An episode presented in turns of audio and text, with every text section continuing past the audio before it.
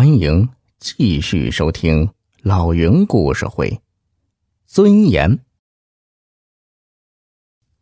小伙子在屋内转了两圈，遗憾的摇了摇头，他没有找到能看得中的东西，只得离开。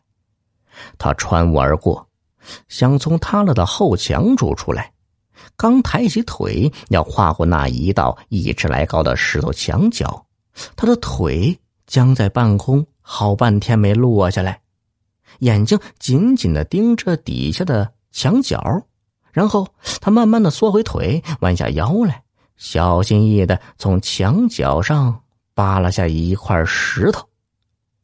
小伙子的举动一下子吸引了白有康的注意，他赶紧走了过去。墙角上的石头，那都是白有康的父亲当年盖房子时从山上捡来的。都是一些麻石，并没有什么特色。不过，小伙子扒拉下的这块石头啊，却与别的石头有些不同。它没有棱角，表面很光滑。模具表面的灰泥可以看出，它的颜色比别的石头深一些。小伙子拿着石头仔细端详了一番，然后说：“我给你一千元。”你将这石头卖给我怎么样？一千，白有康吓了一跳啊！一个买古董的要花一千元买一块普通的石头，那么这石头就绝对不普通了。白有康虽说没有见过什么世面，但电视上什么赌石啊、鉴宝啊之类的节目，他也看过。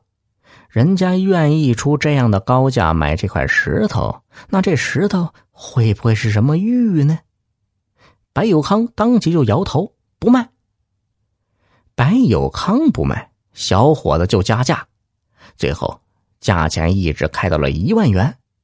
小伙子说：“这一万是我出价的上限，超过一万我就不要了，你自己掂量。”话说到这地步。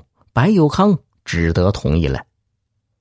成交的时候，白鹏飞来了，看到叔叔一块石头卖了一万元，白鹏飞傻眼了。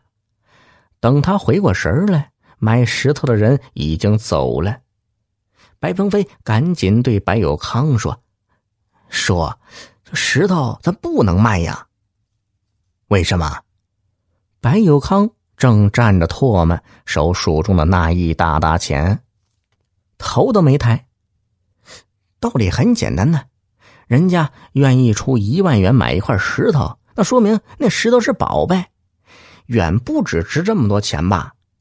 我们要是拿到别的地方去卖，说不定能卖个十万八万呢。其实啊，白鹏飞说出的道理，白有康也想过，但。哪里能找得到更高价的买主呢？再说他现在急需用钱，老婆住院借的钱还没有还，墙倒了重砌也要花钱，所以他顾不得那么多。白鹏飞又说：“我不管你顾得顾不得，反正这石头我不同意卖。”白有康心里说：“你同不同意有什么关系？这石头是我的。”但。白鹏飞接下来的一席话让他呆住了。这石头可不是您一个人的，我也有份。石头是墙角上的石头，这墙角哪来的？是我爷爷当年垒的。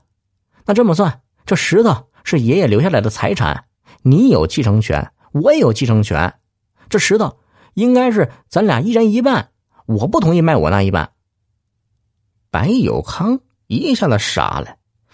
他还真是没想到这一层，他正发愣呢，白鹏飞一把夺过他手里的钱，就往山上跑去追那个小伙子去了。OK，故事到这里就已经讲完了，老铁们别等了。这真是一个不要脸的小伙子呀！我只能祝他一路顺风，早点要回石头。听众朋友。本集已播讲完毕，要多多评论哦。